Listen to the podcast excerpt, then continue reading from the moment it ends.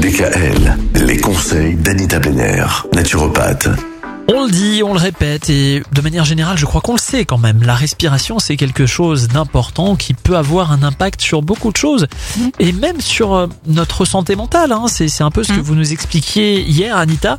On va faire un petit tour de quelques-uns des exercices qui existent en matière de respiration. Aujourd'hui notamment, on parle de respiration solaire et de respiration lunaire. Alors déjà, il me faudra un cobaye pour euh, pour tester cet exercice. Mika, Qu'est-ce qu'il faut vous faire êtes juste en face de moi. Oui. Alors je, je, je vais vous dire ce qu'il faut faire. Alors déjà, la respiration solaire, je vais juste vous expliquer. Elle s'associe à l'énergie yang, c'est-à-dire qu'elle consiste tout simplement À parler chinois Non. Ah d'accord. à inspirer par la narine droite et à expirer par la narine gauche. Et on a le droit de se la boucher ou pas du tout avec le nez bah oui, si, Ah, oui. Donc la droite c'est celle qui est du côté où alors alors bon la droite c'est celle-ci. Donc je respire par la droite. Vous inspirez et vous expirez par la gauche. Voilà. Ah non mais crois-vous c'est, c'est très particulier. Hein. D'accord.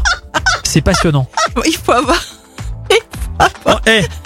Alors ça c'est la solaire? Parce que je veux pas dire mais votre truc c'est un peu lunaire quand même. Il faut avoir le nez débouché. Oui, C'est mieux. oui. Alors, Mais vous auriez pu me le dire avant ça. Bon, pour les auditeurs, pour les auditeurs, je vais reprendre mes esprits. Donc, donc, sachez qu'avec la respiration solaire, elle aura pour effet de décupler les qualités de forte volonté, de persévérance, de motivation et de capacité à agir et de prendre une décision. Comme Et- de- d'aller se moucher. Donc, si vous êtes fatigué. Mais alors mais alors attendez il faut faire ça combien de fois? Plusieurs toute la journée, Oui, Parce que c'est pas c'est pas courant quand même comme exercice. Non, non, justement, mais c'est très intéressant d'en parler. Donc, Oui. si vous êtes fatigué ou que vous avez besoin de plus d'ardeur, prenez la respiration solaire. La respiration lunaire suit un schéma opposé à la respiration solaire. Mika, on reprend. Oui. C'est-à-dire que vous devez inspirer avec la narine gauche. Ah et expirer avec la droite. Avec la droite. Alors. Ça marche mieux là, l'expiration à droite.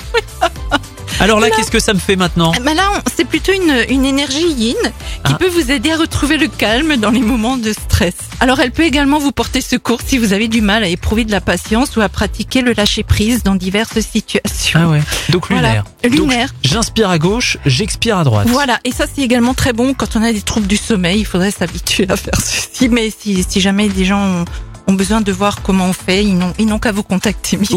Oui, non, ou pas. Hein Allez voir plutôt Anita. Anita, c'est une spécialiste, non pas seulement en matière de respiration, mais plus généralement en matière de naturopathie. Anita, elle a deux cabinets, un à Mulhouse, un autre à Célestat.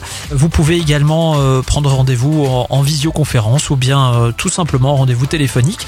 Toutes les infos, vous les retrouvez sur son site internet www.label-santé.net. Label L-A-B-E-L-santé.net. On a parlé de respiration solaire et lunaire aujourd'hui. Ils ont fait, on passe à Mars, à Mars et à Saturne demain ou... Non, la respiration Au carré. Ah, au, Au carré, carré. Au carré. Bon, c'est bien aussi. À demain.